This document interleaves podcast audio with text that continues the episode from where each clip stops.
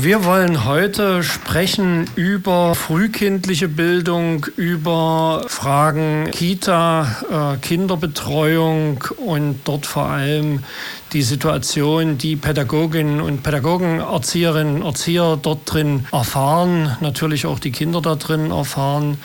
Es gab in Wurzen eine Petition die habt ihr, Thomas, abgesendet zur Verbesserung des Personalschlüssels im Kita-Bereich. Und die haben innerhalb sehr, sehr kurzer Zeit über 70.000 Menschen unterzeichnet. Wo steht die Petition aktuell? Also die Petition steht im Moment äh, still, um es mal so zu sagen.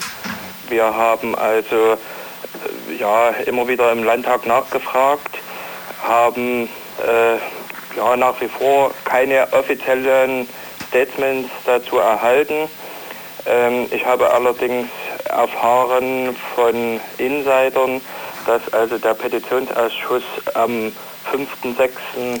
zu unserer Petition getagt hat, hat äh, das Thema äh, ja, behandelt und hat äh, im Wesentlichen beschlossen, dass vorerst nichts passiert hat aber die Empfehlung gegeben, dass die Staatsregierung sich in den kommenden Haushaltsverhandlungen für 15, 16 damit stark auseinandersetzt und ja, unsere Petition berücksichtigt.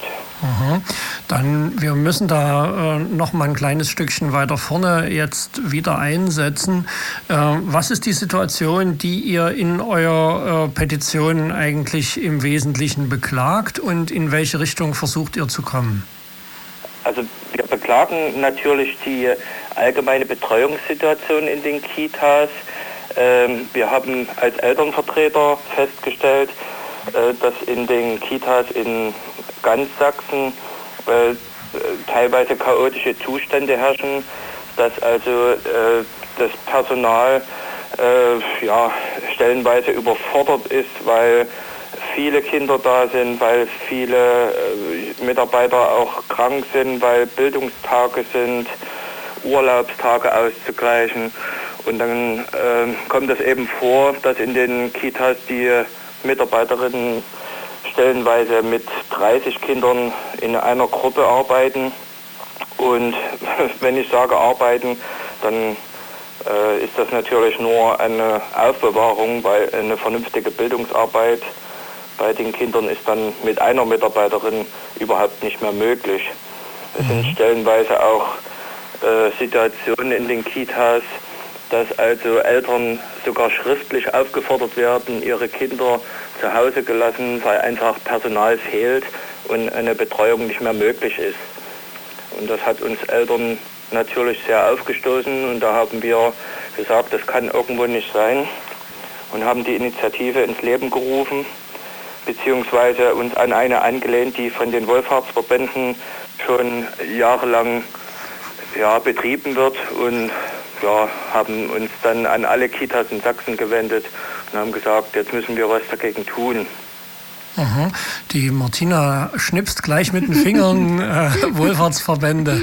Dein Stichwort. Genau, also wir machen ja heute auch ein bisschen äh, Politik, das heißt der Bildungspolitik in Sachsen. Die Kampagne der Wohlfahrtsverbände, der Gewerkschaften, der Eltern. Da muss man einfach auch sagen, dass es äh, ganz viele Elternverbände auch in Chemnitz, Leipzig, Dresden gibt, die das schon ein Jahrzehnt machen. Es gab auch äh, vorher schon viele Petitionen. Ich habe auch hier, Roman ist mein Zeuge, ein fünf, naja, Bergeweise Papier, das sieht aus wie auf einer Behörde genau, hier. Dreieinhalb Zentimeter ähm, auch unsere Anfragen zu unseren Petitionen und dann die Antworten aus dem Petitionsausschuss die wir bekommen haben. Und ähm, Thomas, wie du schon sagst, äh, es hat sich äh, die letzten zehn Jahre nicht verändert. Was sich verändert hat und was total schön ist, dass äh, alle Beteiligten, Wohlfahrt, Eltern, GW, und natürlich auch die Erzieher äh, gemeinsam für einen verbesserten Betreuungsschlüssel. Das ist schon auch wieder so ein Wort Betreuungsschlüssel, das heißt nichts anderes Fachkraft und Anzahl der Kinder zur Erfüllung der gesetzlichen Aufgaben. Und es sind gesetzliche Aufgaben, Bildung, Erziehung und Betreuung. Mhm. Mich würde ja so ein bisschen interessieren, wie äh, ist es eigentlich zu dieser Situation gekommen? Äh, ist die jetzt eigentlich schon seit Jahrzehnten so oder entwickelt sie sich kontinuierlich in die Richtung, weil, wie Herr Biedenkopf mal in, seiner, in, in seinen unnachahmlichen äh, Wortschwurbeleien äh, erklärte, die äh, Erwerbsneigung der Frau gestiegen sei? Äh, oder ist es beispielsweise in einem Zusammenhang damit zu sehen, dass äh, vielfach äh, Kitas irgendwie den Mangel an echten Fachkräften dadurch noch ein bisschen kompensieren konnten, dass sie Zivis mit reingeholt haben in diese Häuser. Wo, wo kommt es jetzt eigentlich her? Also ich denke eher, dass äh, der Mangel an Fachkräften schon durch Zivis und, und ein Euro-Kräfte ausgeglichen wurde und äh, dass der Mangel aber auch zu einem äh, erheblichen Teil von den Mitarbeiterinnen selber selber äh, ja, übernommen wurde und mit viel Herzblut äh, versucht wurde, die, äh, die Kitas lebendig zu halten und äh, ja, vernünftige Erziehungsarbeit zu leisten. Und irgendwann stößt das eben an Grenzen, da können die Mitarbeiter einfach nicht mehr. Sie, äh, ja, sie sind ausgelaugt, sie sehen, dass sich nichts verändert. Und also es ist ein schleichender Prozess in den letzten Jahren gewesen. Ja, und Dresden ist ja Geburtenhauptstadt. Also, genau. also.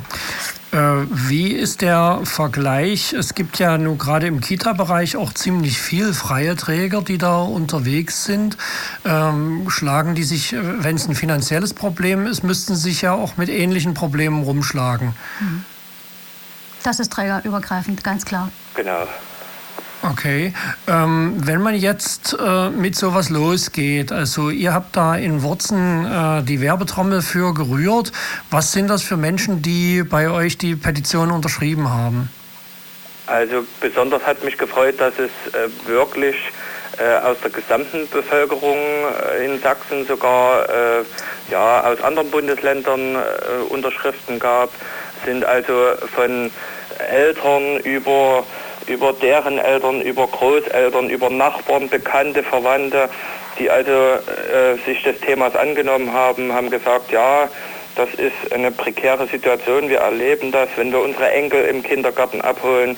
Wir erleben das, wenn wir unsere Kinder in, in die Kitas schaffen. Also es ist bunt gemischt in allen Altersschichten zu finden, die, die Unterschreiber, die Unterstützer. Und da haben wir uns natürlich sehr gefreut, dass wirklich aus allen Altersschichten da ja, eine Unterstützung kam. Mhm. Äh, ihr seid jetzt sozusagen da direkt eine Elterninitiative oder ist das vom Elternrat in Wurzen ausgegangen oder wo wir haben, verortet wir euch haben ja genau? in jeder Kita in den neuen Einrichtungen in Wurzen haben wir immer einen Elternbeirat und wir haben also innerhalb der Elternschaft in unserer Kita einfach mal gesagt, wir fragen jetzt mal die anderen Kitas, die anderen Elternräte und die haben also von selben Problemen berichtet. Und dann haben sich die äh, Elternräte der gesamten Kitas hier in Wurzen zusammengetan und haben dazu beraten, was können wir tun, um die Situation, den Betreuungsschlüssel zu verändern oder zumindest das Thema wieder auf die Tagesordnung zu bringen. Mhm. Mhm. Ähm, welche äh, Organisationen, Parteien, Gewerkschaften oder so, was, wer war jetzt sozusagen im politischen Sektor für euch da in euren Angelegenheiten zunächst mal ansprechbar? Erstaunlicherweise hm, äh, habe ich festgestellt, dass die äh, großen Parteien, die äh, sich in der Öffentlichkeit ja, mit Familienfreundlichkeit brüsten, sehr zurückhaltend waren. Also äh, erstaunlicherweise hatten sich die, äh, die Grüne Partei sehr stark dafür gemacht und hatte auch sehr offensiv mit uns kommuniziert und ja, das unterstützt. Ähm, und wir haben auch äh, sehr große Unterstützung von der SPD bekommen. Da ist ja auch die Frau Dr. Eva Maria Stange sehr aktiv mit ihrem Kita-Tisch in Dresden. Runder Tisch, ja. Ja, runder Tisch, genau. Und äh, wir haben auch ganz starke Unterstützung von der GEW Sachsen bekommen, äh, wo also wirklich sehr viel Rückhalt war, wo wirklich Unterstützung war. Und wir haben ja auch unsere Veranstaltung letzte Woche mit unterstützt. Da waren wir sehr froh, dass wir da diese, diesen Rückenhalt mit hatten. Ja. Ähm, Ihr habt dann eine, eine Petition erstmal zunächst mal online gemacht. Äh, die haben viele Leute unterschrieben, wie gesagt, über 70.000 Menschen. Ihr habt sie eingereicht beim Landtag. Äh, so richtig passieren tut nichts. Ähm, welchen Eindruck ähm, hast du jetzt? Wie wird das in der nächsten Zeit weiter verlaufen? Äh, bist du da optimistisch, verhalten optimistisch? Ich meine, der Haushalt wird irgendwann im November gemacht, frühestens Oktober. Äh, bis dahin ist eine Wahl. Äh, ja, das ist, da wäre ja jetzt irgendwie eigentlich der richtige Zeitpunkt, sich bei Leuten Wahlversprechen abzuholen, oder? Aha, da, da kann ich mhm. nur müde schmunzeln. Wir haben ähm, letzte Woche äh, zum Beispiel den Besuch von Herrn Ministerpräsident Stanislav Tillich in Wurzen äh, ja, schamlos ausgenutzt und haben einfach mal eine Protestveranstaltung ins Leben gerufen, um ihm auch lautstark zu sagen, dass es so nicht weitergehen kann und haben äh, ja, in Wurzen eine äh, super gelungene und mit Herzblut gestaltete äh, Veranstaltung äh, vor dem Betriebsgelände, äh, wo also eine Podiumsdiskussion stattfinden sollte, gemacht. Da kam er auch auf uns zu, hat ja im Prinzip versprochen, dass er was tun will und hat auch am nächsten Tag in seinem Facebook, äh, Facebook Profil äh, ein Statement abgegeben, wo er bekannt gibt, dass also äh, ja, das Budget um Seite 50 Euro angehoben wird. Jeder, wer in der Kita tätig ist, kann sich vorstellen, was mit 50 Euro zu bewegen ist. Im Prinzip gar nichts. Wir dürfen allerdings auch nicht vergessen, alle Versprechungen, die jetzt von der Politik abgegeben werden, können im August zu unserer Landtagswahl natürlich irgendwo wieder in Vergessenheit geraten. Der äh, ja, Doppelhaushalt 15-16 wird ja im Prinzip im Dezember, November, Dezember wird er beschlossen und äh, eine Vorlage wird circa im August erwartet. Äh, wenn wir also jetzt als Eltern äh, da dranbleiben wollen, müssen wir unbedingt auch die Wahlprogramme der einzelnen Parteien beachten. Äh, es gibt ja Versprechungen und es gibt Vorhaben. Und ich denke eher, wenn wir die Politiker nach wie vor daran erinnern, dass wir äh, an der Veränderung interessiert sind als Elternschaft, dann müssen wir auch aufpassen, dass die Politiker uns die Versprechen auch wirklich in die Kamera sagen, in, in den Zeitungs, Zeitungsinterviews äh, wiedergeben ja, dass wir Eltern und Erzieherinnen und Erzieher in den Kitas einfach die Politiker auch festnageln können. Mhm. Ähm, ja, jetzt haben wir das eigentlich ein ganzes Stück so umrissen, wo ungefähr der Fahrplan liegen müsste. Was ist eigentlich der... Ähm, äh, was, wo, an, an welchen Stellen im Kita-Alltag sind eigentlich die größten Einbußen durch den Fachkräfte, äh, äh, also den, den mangelnden Personalschlüssel? Was wird gestrichen, was fällt weg?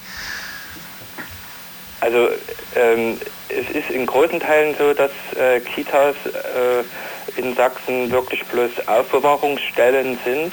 Ähm, es kann also eine kreative Arbeit gar nicht so richtig stattfinden. Äh, es finden äh, ja, keine Workshops statt, keine, keine Bastel, keine äh, vorschulische Bildung, äh, die man ja von einer Kita eigentlich erwartet. Die kann einfach nicht stattfinden. Äh, dann kommen ja Problematiken dazu wie äh, äh Rechnung von halben Kindern, die, hm. äh, die halben Kinder natürlich nicht als halbes Kind in der Kita äh, da sind, sondern dass einfach eine rechnerische Größe ist für Kinder, die nicht den ganzen Tag in den Kindergarten gehen. Und die kommen ja dann erfahrungsgemäß auch nicht hintereinander, sondern parallel. Und dann ja, kann man sich vorstellen, dass man mit ja, 30 Quirlen in einer Gruppe einfach äh, niemals vernünftig arbeiten kann, niemals vernünftig mal in äh, ja, vorschulische Dinge durchführen kann. Also es ist unmöglich. Mhm. Gibt es da schon jemanden, der das mal versucht hat zu überrechnen, wie man der Sache beikommen könnte, was man dafür bräuchte? Also es kursieren sehr unterschiedliche Zahlen. Ich habe also äh, von bis äh, alles gehört. Der Herr Bienst, der bildungspolitische Sprecher der CDU, hatte mal eine Zahl von 40 Millionen Euro in Sachsen in den Raum geworfen. Wir haben diese Zahl auch aufgegriffen und haben ihn gefragt, was denn das effektiv für ein Kind bedeutet, wie viel ein Kind dann an Zusatzkosten aufwerfen würde, wenn man den Betreuungsschlüssel verändert und da konnte er uns keine konkreten Aussagen dazu machen. Also es ist immer äh, gegensätzliche Darstellung. Äh, ich könnte mir gut vorstellen, dass man äh, ja, mit kleinen Summen pro Kind schon weit kommt, dass natürlich auf die ganzen Kinder hochgerechnet im Freistaat ein paar Millionen zusammenkommen, ist auch klar. Aber es gibt sehr unterschiedliche Darstellungsweisen und sehr unterschiedliche Größen, wie viele Millionen das verschlingen könnte. Mhm. Wodurch unterscheiden die sich, das, äh, diese Prognosen? Wahrscheinlich hat jeder eine andere Rechengrundlage und versucht, äh, seine Position darzustellen. Da gibt es natürlich Politiker, die sagen, um Gottes Willen, so viel Geld haben wir gar nicht zur Verfügung und die werden natürlich versuchen, die Summe möglichst hoch anzusetzen, damit man auch erschrickt und sagt, uh, so viel Geld. Und es gibt natürlich Politiker, die das wesentlich realer sehen, die sagen, Mensch, mit äh, 10, 15, 20 Millionen kann man schon viel erreichen, wenn es ja, vernünftig eingesetzt wird. Aha. Martina hat hier die Finger gehoben. Man muss natürlich dazu sagen, dass die Finanzierung im Kita-Bereich natürlich dreiteilig ist. Ein Teil bezahlen die Eltern, dann die Kommune und das Land. Das Land hat ähnlich wie bei den freien Schulen schon seit 2008, glaube ich jetzt, ähm, aus dem Hollenkopf, ähm, die Landespauschale pro Kind nicht erhöht. Und ähm, wir sind nach, äh, ich sag mal, über zehn Jahren ähm, Kampf und Petition im Bereich Verbesserung Betreuungsschlüssel einfach auf den Trichter gekommen zu sagen, Land ist natürlich sehr weit weg und es ist natürlich wunderbar bei so einer dreigliedrigen Finanzierung, dass immer ein Verantwortlicher dich zum anderen schickt. Und äh, wir haben da ein Stück weit ähm, Strategie verändert und äh, haben gesagt, also natürlich äh, sind die Landespolitiker genauso verantwortlich, gerade im Bereich der Pauschale und Pauschalerhöhung, die einfach dran ist. Und ähm, es ist natürlich auch eine Sache der Kommune. Wenn die Kommune sagt, das ist mir wichtig, dann kann die Kommune das theoretisch machen.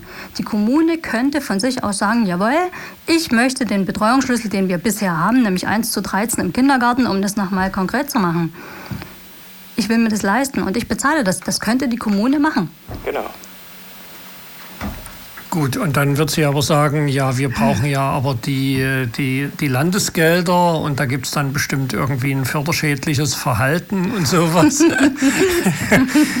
ähm, Inwieweit könnten strukturelle Maßnahmen äh, vielleicht sogar noch mehr bringen als äh, finanzielle äh, Zuwendungen? Also natürlich, also wir werden uns ganz schnell einig sein, Geld muss mehr rein ins System.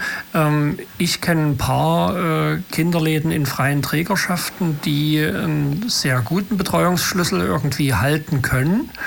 Äh, ohne dass dort zusätzliches Geld reinfließt. Also die Beiträge sind ja äh, unabhängig davon, bei welcher Trägerschaft man äh, sein Kind unterbringt.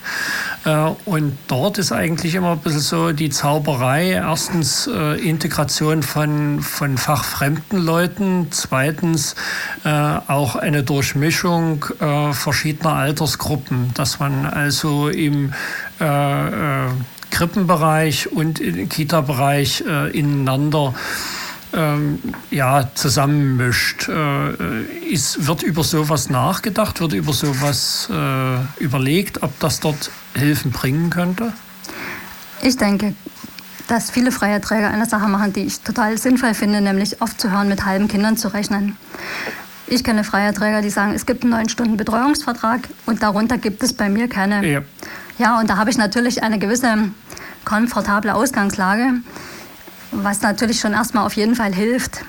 Und ähm, diese Verwaltungsrechnerei äh, mit halben Stellen für Erzieherinnen und, oder für Kinder, das muss einfach in so einem Bereich aufhören. Also das sind immer so Sachen, die ich dann schwer äh, verstehe wo ich denke, Verwaltungsrechnen ist bestimmt schick, aber man könnte das sicherlich auch ähm, an den Bedürfnissen und Bedarfen von Menschen sinnvoller gestalten. Also das fände ich total schön.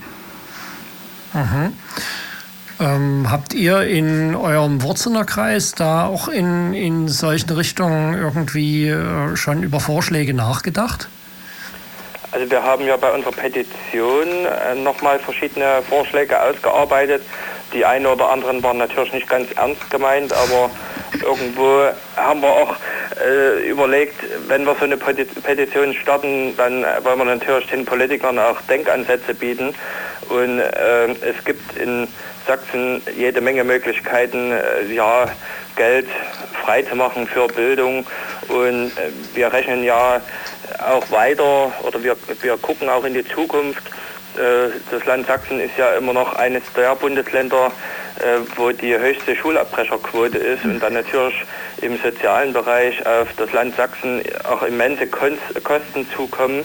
Und wenn einfach mal die Politiker auch diese Kosten mit einkalkulieren und sagen, okay, wenn wir uns einer vernünftigen frühkindlichen Bildung zuwenden, dann äh, reduzieren wir auch diese, diese sozialen Brennpunkte und sparen am Ende sogar noch Kosten ein, selbst wenn wir in den Kitas mehr Geld reingeben. Mhm. Ja, schöne Idee. Ja. Ja, wenn wir jetzt, äh, wir haben uns ja vorgenommen, hier auch nächstens so ein paar Politiker ranzuholen. Ähm, der Name Bienst ist schon in verschiedenen Fällen gefallen. Ich bin mir manchmal nicht ganz sicher, ob ich ihn haben will.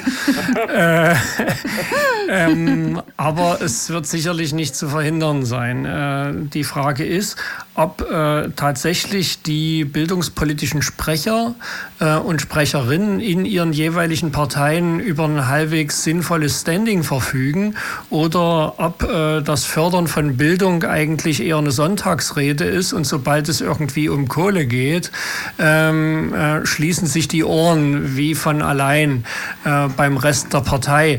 Ähm, wo könnte man jetzt eigentlich sinnvoll ansetzen? Wen sollen wir uns holen? Thomas?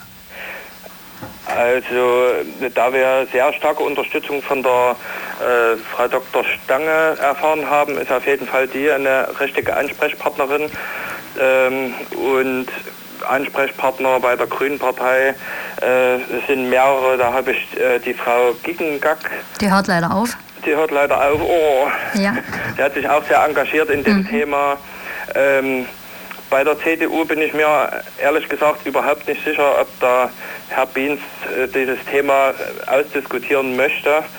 Das hat er mir zumindest ähm, ja, vermittelt, als zum Beispiel die Veranstaltung in Leipzig war von der GEW Sachsen, äh, als da zumindest die anwesenden Politiker der Regierungspartei ja überhaupt nicht vorbereitet in, das, in den mhm. Abend gekommen sind. Und da kann ich mir auch gut vorstellen, dass der Herr Bienst äh, nicht viel Worte äh, nicht wie Hoffnungsworte da in Gespräch im Radio bringen würde. Mhm. Martina reckt den Finger. also ich denke, die bildungspolitischen Sprecher mögen sie sein, wie sie sind. Ähm, ja, die sind natürlich Ansprechpartner. Ich fände das total witzig und wichtig, wenn wir das mal hinkriegen würden, Bildung zu einem Thema zu machen, was nicht wahlabhängig ist. Und was ich auch sehr interessant fand, wir haben ja den Herrn Tillich schon mehrfach auch persönlich als Landesvater da äh, an seine Verantwortung erinnert und einfach auch gebeten, dass er sie nimmt. Und ähm, er hat dann gesagt, er äh, diskutiert und ähm, für ihn ist da, da das Gremium des Austausches und des Dialoges nur der Landesbildungsrat. Und ähm, da haben wir natürlich auch wieder Politiker drin und viele andere aus diesen ganzen anderen Trägern und äh, Institutionen. Und ich fände das ähm, auch spannend, wenn wir wirklich äh, ernsthaft über Bildung sprechen. Und das ist ja nicht nur die frühkindliche Bildung. Genau. Weil wenn wir um Geld reden, dann muss uns klar sein, dass wir hier über mehrere hundert Millionen sprechen, weil wir eben nicht nur über diesen frühkindlichen Bereich sprechen, sondern über den kompletten Bildungsbereich. Und dazu wäre es dann einfach wirklich notwendig, dass jemand das als Chefsache in die Hand nimmt. Und Chefsache habe ich schon so im Kopf, dass das eigentlich der Herr Tillich ist und dass er natürlich äh, mit allen Beteiligten sprechen muss und dass er sich nicht vorher aussucht, mit wem er sprechen möchte, so wie das jetzt die letzten Jahre Praxis war. Das wäre der mhm. erste Schritt. Äh, da wäre für mich allerdings auch der zweite Schritt, dass er, dass der Herr Tillich auch nochmal daran erinnert wird, was er 2009 versprochen hat. da hat er schon versprochen, sich persönlich um den Betreuungsschlüssel zu kümmern. Ja. Wir haben jetzt 14 mhm. und ja. Thomas, du hast gesagt, er hat sich versprochen, genau. versprochen ist gut. Mhm. Ja, ich habe ja manchmal den Eindruck, die wissen äh, äh, manchmal selber nicht, was sie da reden. Ich weiß auch nie, was für ein, äh, in, inwiefern ich mich jetzt wirklich als Sohn von Herrn Tillich äh, verstehen möchte. ähm, nun kann es ja sein, die äh, Politiker müssen auf geeignete Art und Weise an ihre Pflichten äh, erinnert werden. Eine Möglichkeit ist klassisch die Wahl, klar. Aber hm, ich habe den Eindruck, auch Bildungspolitik ist was, was irgendwie, also was, was wunderbar taugt für Sonntagsreden. Äh, da wird immer mal was gesagt über Exzellenzinitiativen, tralala, irgendwas. Und dann werden mal 500 Mark ausgereicht und äh, alle freuen sich scheckig. Und ansonsten passiert eigentlich nichts. Also es ist, äh, wenn es um Struktur, äh, Landesstruktur geht, äh, ist von Bildung eher nicht die Rede, sondern da geht es um Beton. Und inwiefern siehst du denn jetzt aus deinen Erfahrungen, Thomas, beispielsweise auch mit Erzieherinnen und Erziehern eine, eine, sinnvolle Möglichkeit, dass es da auch einfach mal zu Arbeitskämpfen kommt, dass beispielsweise eben tatsächlich gestreikt wird und darüber die jeweiligen Arbeitgeber, ob nun freie Träger oder der Staat, äh, auch in ihre Pflicht gezwungen werden? Also ich bin mir gar nicht so sicher, ob, ob die äh, Mitarbeiterinnen der Kita und die Mitarbeiter ähm, äh, rechtlich so sehr äh, Möglichkeiten haben zu streiken. Die beklagen ja ihre, ihre Betreuungssituation schon seit vielen Jahren. Ich denke, hier ist einfach auch die Elternschaft in ganz Sachsen gefordert, die Elternschaft hat bisher auch berufsbedingt, alltagsbedingt immer äh, mit sich selber zu kämpfen. Und es muss einfach in der Öffentlichkeit auch mal äh, ja, ein Blickpunkt drauf geworfen werden. Und die Eltern müssen einfach auch mal selber äh, die Politik hinterfragen und sagen, Mensch, das fällt mir auf, dass hier was schief läuft äh, hier müssen wir was tun. Und wenn das sachsenweit die Eltern tun, wenn das die Sachsen äh, ja, sehr massiv tun, dann denke ich mal, kommen die Politiker gar nicht mehr drum herum, als das Thema aufzugreifen.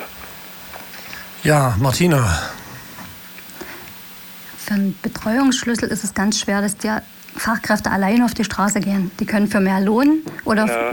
also für so konkrete Dinge mit ihren Gewerkschaften durchaus auf die Straße gehen, aber das haben sie gemacht. Und ähm, da gab es wenige kleine Verbesserungen. In der letzten, Im letzten Doppelhaushalt hatten wir das, aber ich würde gerne noch auf eine andere Ebene noch mal runterkommen. Wir sehen, also ich muss jetzt mal für Dresden sprechen, wir haben einen Eigenbetrieb, der ja sowohl für die freien als auch für den öffentlichen Träger zuständig ist und wo wir sagen können, dort ist in, der, in den letzten Jahren ist da wirklich eine gute Zusammenarbeit gewachsen. Und wenn eine Einrichtung einen Bedarf äh, formulieren und beschreiben kann, dann wird der öffentliche Träger alles tun, um ähm, diese Einrichtung zu unterstützen. Also wir gucken und sehen, dass die Menschen vor Ort, wenn es, wenn es ganz konkret wird, ganz viel passiert. Und, also das muss ich auch mal sagen, für Dresden und für Dresdner Eltern hatte ich eine ganz berührende Mail von einer Mutter, die gesagt hat, ich helfe mein, meiner Kita fast jeden Tag in irgendeiner Form. Ich bin dort und ich ähm, mache Unterstützungsleistungen und wenn es ganz ähm, prekär ist, gehe ich dort mit hin und betreue die Kinder mit. Und ich kann aber nicht, ich merke, dass mir die Kraft fehlt, jetzt noch zu den Politikern zu gehen. Und ich finde, das ist eine ganz, ganz, ganz bittere Geschichte, dass wir die Menschen, die unser Geld verwahren, viel mehr, ähm, mehr Geld bezahlen als den Menschen, wo wir unser Bestes hinbringen. Und wir erwarten, und das hat ja auch schon der eine oder andere Politiker gesagt, ja, Kinder hätten keine Lobby. Ich finde, das ist ein Schlag ins Gesicht für Menschen, die sich entscheiden, Kinder zu bekommen und ähm, die eine Vision für sich und äh, für ihre Einrichtung haben und die da wirklich ganz, ganz, ganz viel leisten. Die können nie auf die Straße gehen und dann noch jede Woche beim Herrn Tillich klopfen. Das ist eine Unmöglichkeit. Okay, deswegen klopfen wir für Sie hier gemeinsam. Es lässt sich nicht verhindern. Es ist 22 Uhr. Wir müssen die Sendung beenden. Wir Ach, könnten schön. sicherlich noch Stunden hier so weiter reden. Ich sprach jetzt gerade mit Thomas Schumann von der Petition Weil Kinder Zeit brauchen und Martina Israel Fischer ein Termin habe ich noch. Ja. Liebe Eltern, ganz schnell. Kinder, Erzieher, Fachkräfte und alle, die dieses Thema spannend finden. Wir treffen uns am 10. Juli am Elbufer gegenüber des Sächsischen Landtages an dem Glockenspiel und machen an diesem Tag nochmal eine öffentliche Session und zeigen, wie wichtig uns Kinder sind. Und wir, Eltern und Interessierte, wir haben eine Vision, wie Kinderbetreuung stattfinden kann, soll und darf.